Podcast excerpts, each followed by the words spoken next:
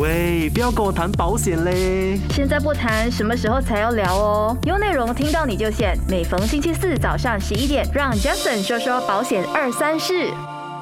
欢迎收听，听到你就选。各位大家好，我是保险达人 Jason John，我是一个拥有十多年经验的理财规划师。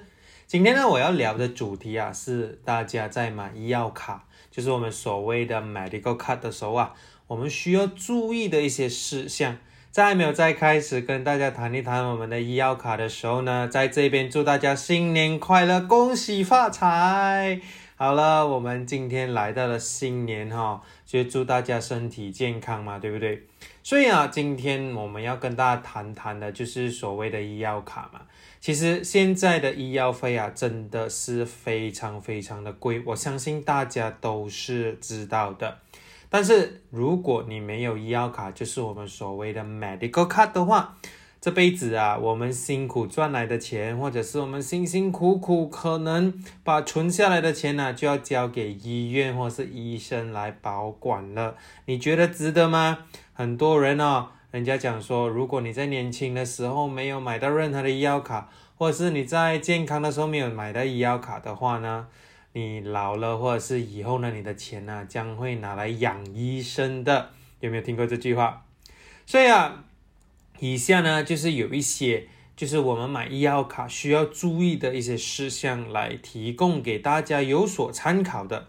很多人呢，就是会在问我，叫甚，我们买医药卡，其实我们需要注意的东西是什么？其实我想要告诉大家，我们要注意的东西包括我们所谓的 Core Insurance。我们也要包括我们的 annual limit，或者是我们的 waiting period 等等的，这些都是我们应该要注意的现象哦。好的，今天首先我来先想讲买医药卡的第一样东西，我们要注意就是我们所谓的 core insurance，就是所谓的那个共同保险啊。什么是共同保险？什么是 co-insurance？我相信很多人在买医药卡的时候啊，可能你们会听到你们的代理啊，会告诉大家，诶，你买的这张医药卡是有 co-insurance 的，或者是你买的医药卡是没有 co-insurance 的。其实啊 co-insurance 呢是所谓的共同保险啊，其实在早期的医药卡的配套里面呢，就是顾客。跟保险公司啊，就是需要一起来承担这个医药费的，所以大概啊，这个医药费是高达十到二十八千的。大家一定觉得很奇怪了，我买医药卡为什么我还需要给这个 core insurance 呢？其实啊，以前呢，当当有些公司保险公司在推出这个医药卡的时候呢，他就认为说啊，就担心说每一个人呢，如果小小的事情就进医院的话呢，可能啊，他们觉就会导致到呢，就是一直在赔偿的情况下呢，导致到很多人不在重要的情况下，或者是可能你中疾病啊，或者是需要入院的时候呢，才住院呢。就是爽爽呢，我们就医院住一下，爽爽我们就进医院住一下。That's why 呢，在早期的这个医药卡的配套哈，它就是要让我们的消费者呢，就是来给一个十到二十八千的。不过通常啊，他们都一个。都有一个最高的银额的，就是你虽然需要给这十到二十八千，但是每一间保险公司都不一样啦。就是打个比方，如果比如讲说一个一间保险公司啊，它的这个共同的保险是十八千的话，但是它就会把最高的银额列为，比如来说是一个五百块到三三千块不等的。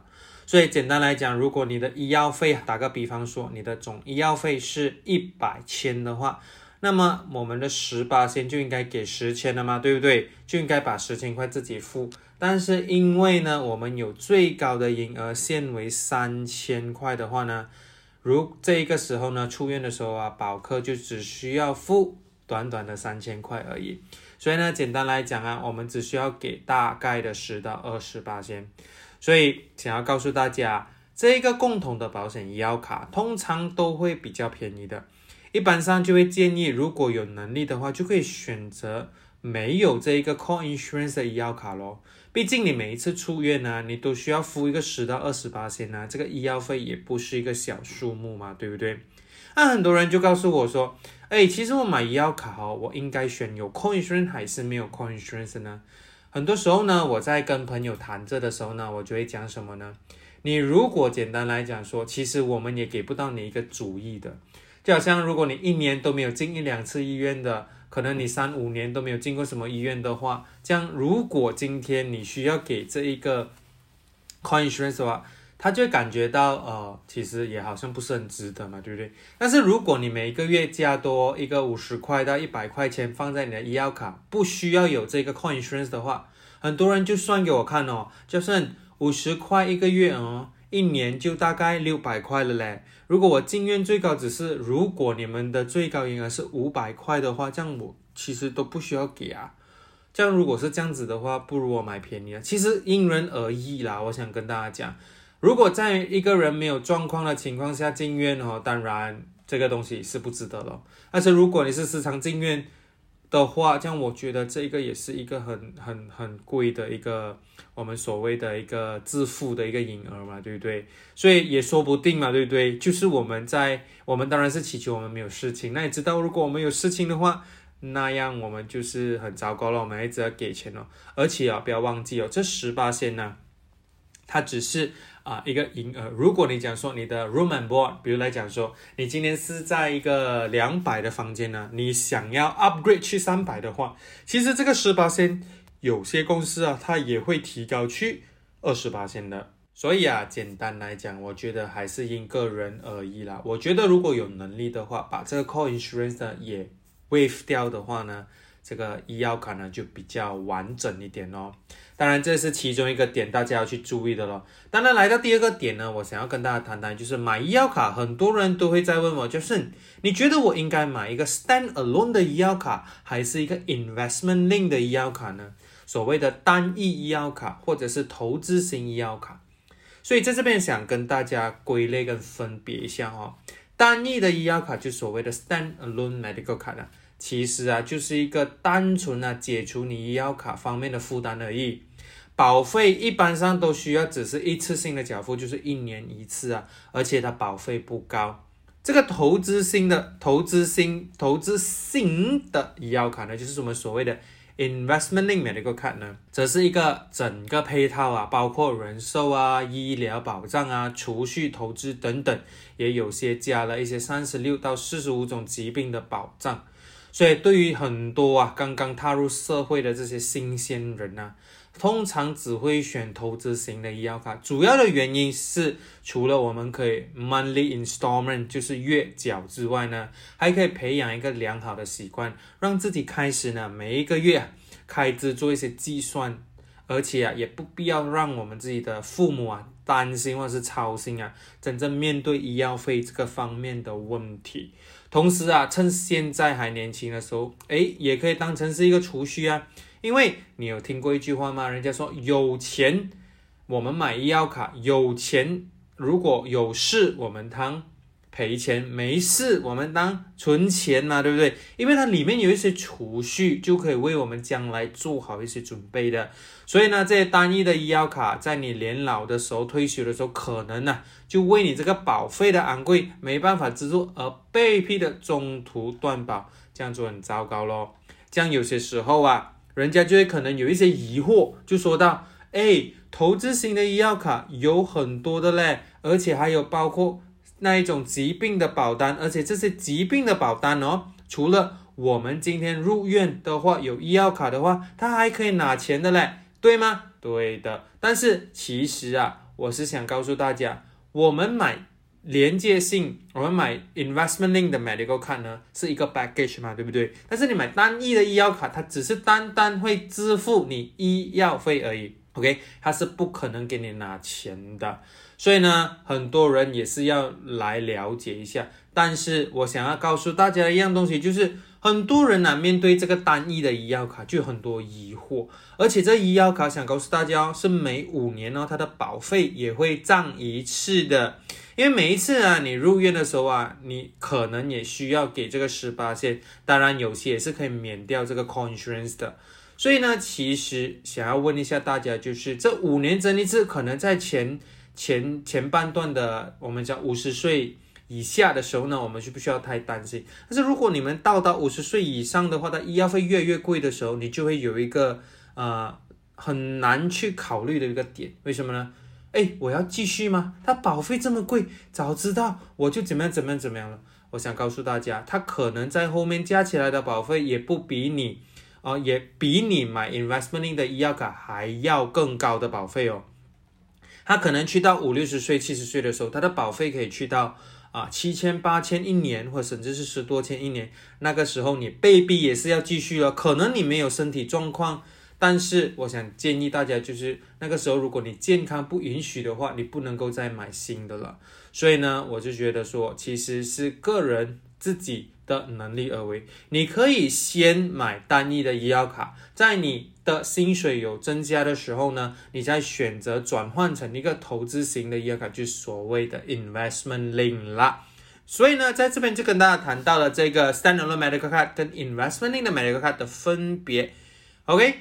所以呢，等下回来我会该跟大家聊一聊我们买医药卡还需要注意的一些事项，好不好？哎，祝大家新年快乐！再听一听我们的新年歌，好不好？好的，接下来呢，我们再留守我们的这一个医药卡的事项。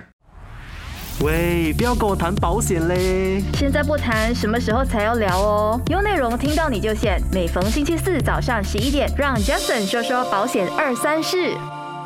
Hello，新年快乐！欢迎收听，听到你就先，我是你的保险达人 Jeff 森中。刚才跟大家谈到这个医药卡需要注意的事项嘛，对不对？我来跟大家分享一下第三个我们需要注意的这些事项是什么，而且我觉得这个也是其中一个非常重要的哦。这个呢是要跟大家谈到，就是 annual limit 跟 lifetime limit。就是如果你买一张医药卡的时候呢，你要注意就是一年的限额，还有终身的限额，很多人都混浊了这个东西哦。好了，在这边想要跟大家谈谈的就是，如果我拥有一张医药卡，并不代表你可以不需要担心接下来的医疗费用吗？除非你是非常清楚了解你的医药卡一年的这个限额是多少。还有终身的银额是多少的？因为呢，有非常多的顾客或是保客啊，在很多年前呢，就为自己或是家人啊投保这个医药卡，而且没有定期的情况下去了解自己医药卡到底的 annual limit 还有 lifetime limit 是多少的。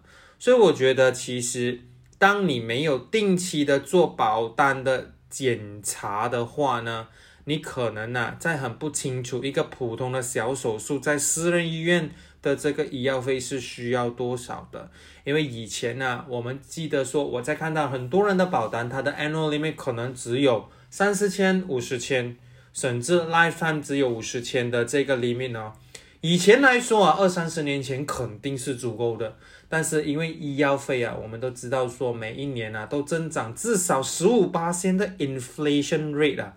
它医药费就越来越贵了，所以你会看到很多保险公司啊，开始推出的这个 annual limit 都非常非常的高，甚至已经是高达一百万的 annual limit 了。现在呢，还甚至去到一年呢可以 unlimited，甚至是三五百万的这一个 annual limit 的。所以呢，往往啊，很多时候导致事情发生，才意识到你真正的医药卡银额不足够的时候啊，我觉得这个时候你后悔也太迟了。有了医药卡，还需要额外的向别人的朋友啊来筹集这个医药费啊。所以呢，很多时候啊，我们真的不知道，我们所买的一张医药卡，不是说我们买了几年过后，我们就不需要做检查。最重要的是要了解一下，我买一张医药卡，我们的 annual limit 还有我们 lifetime limit 是多少的。一年呢、这个 annual limit 是非常重要的，因为刚才我所说的，通着这个随着这个通货膨胀啊，我们的医药费真的是不断的一直在高涨。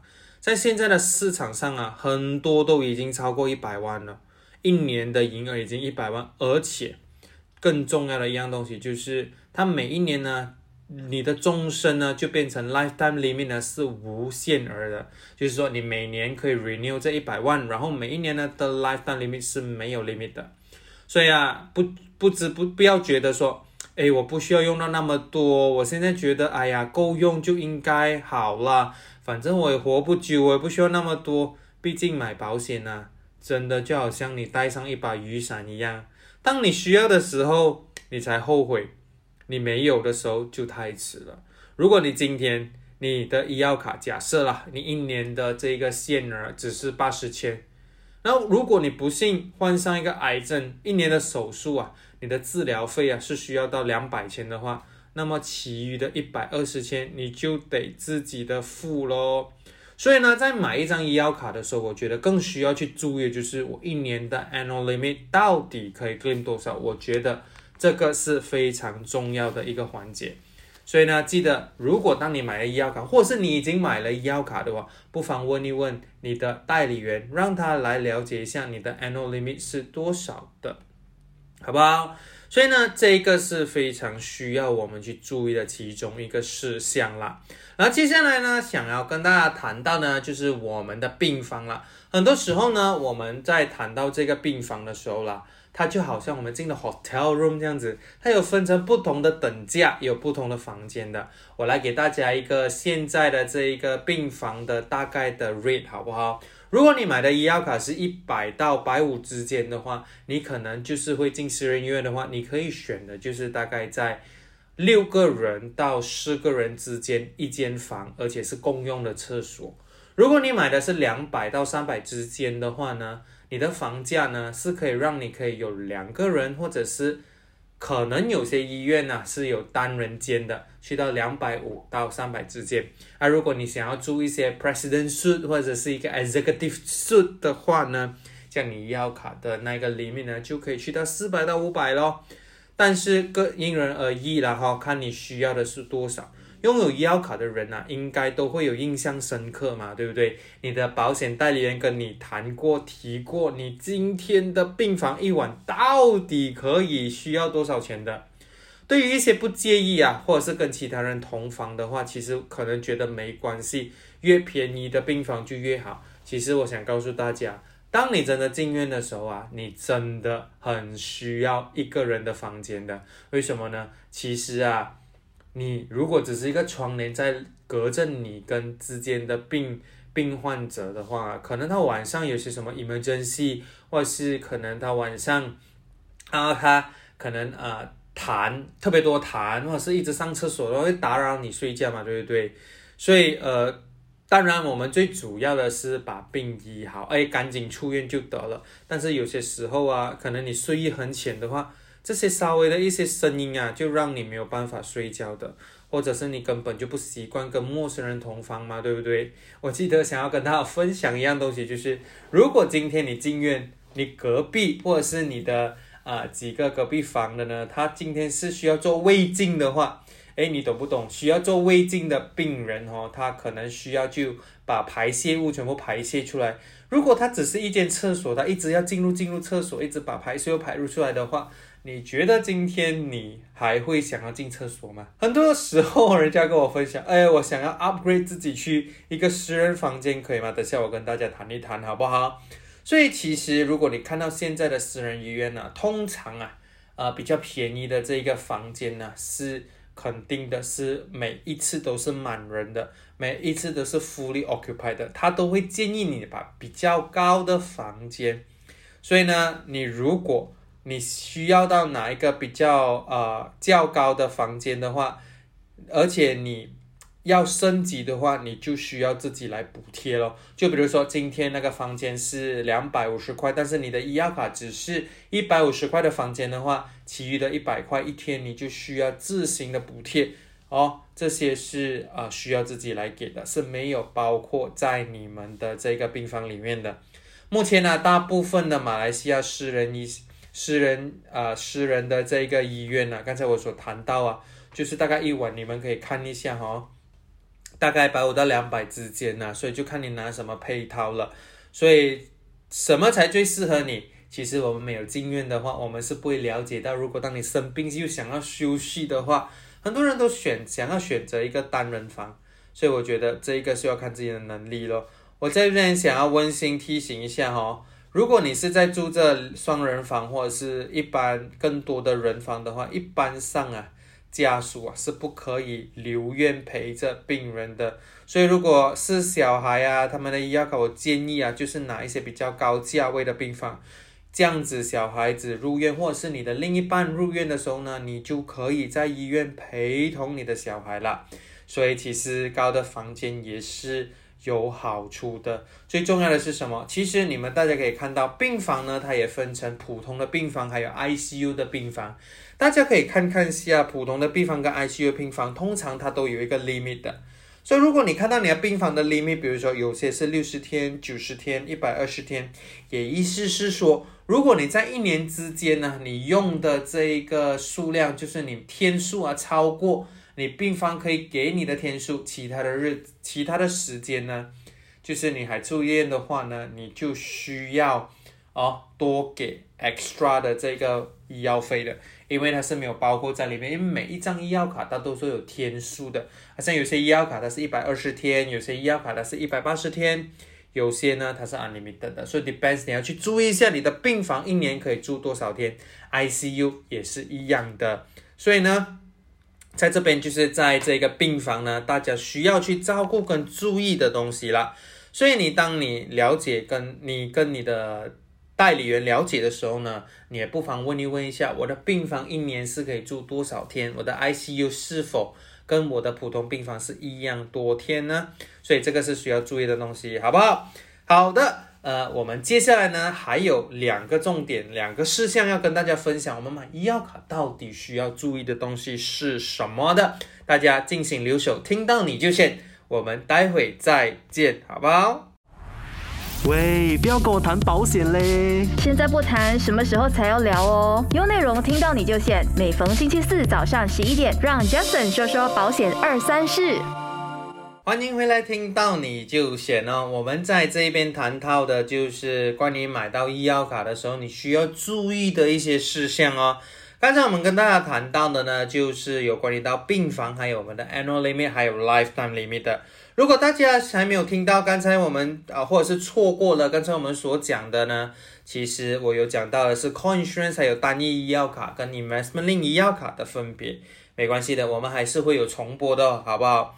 所以呢，接下来我想要跟大家谈到的东西就是，而且是需要注意的一样东西，就是我们买医药卡的时候其实是有等待期的，就是所谓的 waiting period，所以大家也需要买医药卡的时候呢，是要问你的代理员哦。我们每一个状况、每一个事件，它的 waiting period 都是不一样的。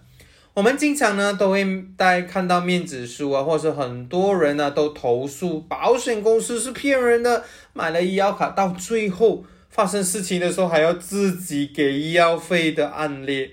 我想告诉大家，可是。有很多外行人就去了解为什么处理那么多赔案，你偏偏就是那个谁谁谁没有的理赔，到底这个医药费为什么还要自己赔偿的呢？我想要告诉大家，如果你深入的了解一下哦，一般上啊，这些保险公司都是根据所定下来的程序去处理的。然而，为什么有些人得了重病，虽然买了医药卡，但是还自己得付这个医药费呢？这个时候就要看投保者是什么时候买医药卡的啦。当然，我们简单来讲啊，一般上的医药卡都是从三十天到一百二十天的等待期的。当然，为什么会有等待期呢？这个医药卡呢，我们买的时候呢，最重要的是什么东西？我们是保险公司呢，是担心说你有一些 pre-existing，或是你之前可能已经不舒服了，然后你急着现在买，在一百二十天里面呢，你是没有办法可以马上扣的。但是我在这边想要提醒大家，是不是我们过了一百二十天就马上可以给卡，不需要给钱呢？其实很多时候也是 depends 公司的一些状况来告诉你，看这个 waiting period 过了是可以赔的。但是如果你是 waiting period 过了，在 maybe 在一年、在一年半里面，你有些状况是可能他怀疑你。在之前已经有的话呢，其实他也可以有权利叫你先自己给钱，然后他们 investigate。我来给大家一个很好的例子，好不好？如果你讲说今天你进院，你是因为肚子痛的话，这样没关系啊，这样肯定是有的赔的，马上给一张卡，不需要给钱，马上赔，因为这是意外。但是如果你讲说，哎，我胃痛，我需要照胃镜。其实胃痛这种东西，不是说在你突然间有，它就会有的嘛，对不对？可能之前有一些案例，他需要去查看是否你是在四个月过后呢，或是之前没有任何胃痛的案例呢，他才给你索赔的。所以呢，或者是可能你头痛啊，或者是可能你有一些呃身体上的一些状况，是在一两年里面的话呢。是可能有机会呢，还是需要自己给钱的。当然，如果最安全的状况是过了两年过后哈，其实你就比较大多数可以马上索赔的。所以呢，如果投保者啊今年的医药卡刚投保，并且没有过这个等待期的话呢，他们保险公司就有理由不给予赔偿先哦，因为他需要先查看，而且可能就不赔你的，因为啊有些病症很可能早。刚才我所讲了嘛，早就在这个啊保客投保前就存在了。同样，要是所谓过了这个等待期，而且你的医药卡还没有满两年到三年之间的话，如果你是因为重病入院的话，可能也是自需要自己给医药费的。这个是一个定律嘛，对不对？所以呢，就是劝大家说，如果你买了一张好的医药卡，就是一直要保留着你的医药卡哦，不要随随便便就是去换。然后或者是去改你的医药卡的，所以保险公司有权利怀疑这些保客在投保前的身体状况，而且可能呢，你有一些避免类似的事情发生。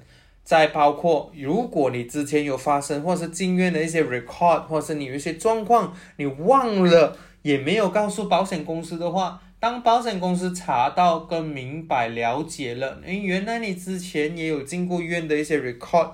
或者是可能你今天有去照过 MRI，或是做过 scanning 这样子的东西，你没有去申报的话，他们也是需要调查的。哎，不是说你今天去做了这个东西啊，比如讲我今天去做了一个 CT scan，医生跟我讲没事情，我就不需要讲。我觉得你还是要跟你的保险代理人讲清楚哦，你要申报上去，包括你在五年内有做过任何的验血报告。你还是需要去讲的哈，所以我觉得这个是非常非常重要的一样东西。这个也来到我第六个想要跟大家分享的东西了，就是我们所谓的就是申请报告身体状况了。所以如果你在买医药卡之前呢，有人呢入院的话，不管是在私人医院、政府医院或是 clinic 哦，以免保险公司怀疑有意隐瞒的话。最重要的就是，如果你还有患上高血压、高胆固醇，或是这些，你虽然只是觉得它不够严重，或是它不严重，哎，没必要去告诉保险公司的话，其实保险公司会查得出来的。我觉得啊，如果你其实你患有高血压、高胆固醇或高尿酸都好。其实保险公司它还是会接受你的投医药卡的，没有必要去隐瞒，只不过可能保税会保费会比一般人来的贵一些而已。而且你申请手续，可能你需要做比较多的 check up，比较复杂。但是我觉得说有做买个安心嘛，对不对？就需要就是到指定的这些诊所啊，就做这些体检跟验血的。那有些人如果隐瞒保险公司的话，可以吗？其实这点并不建议啦，因为你如果顺利投保，你买了，但是又没得赔，这样你买医药卡来做什么？对不对？毕竟我们买医药卡就是担心要给这个医药费嘛，对不对？所以啊，希望大家在这一个啊投保医药卡的时候，需要注意到的东西就是，我们所谓医药卡就是要 on most good faith 嘛，对不对？你的保险代理员呢，肯定会在你买保险的时候问你有些什么状况，或者入院的记录。来帮你投保的，所以呢，最重要的就是我们趁我们年轻的时候，趁我们健康的时候，我们要赶快买我们的保险，因为医药卡呢，它肯定是越来越贵的，不会越来越便宜的。它不会说我等到五年、十年买，我会被保费更便宜，其实没有，它的保费就会越来越贵的，它并不会越来越便宜的哦。所以趁你真的有时间或是有健康的时候呢。你去买，因为当你现在拒绝保险，以后就是保险拒绝你了。好的，谢谢，感谢大家在这边依然听着我在谈关于购买医药卡需要注意的刚才所讲到的六个事项的。所以呢，继续记得留守我们听到你就写，你一定会有对保险的这一些资讯呢更加了解，而且更加明白的。好的，我们下个星期再听。再见，好不好？大家好，我是嘉盛，你的保险代理员。好的，谢谢大家。单听都那么过瘾，再配上视频的话就最好不过啦！赶快点击看到你都显得 Facebook，给你更精彩的视听享受，优内容让你过上优质的生活。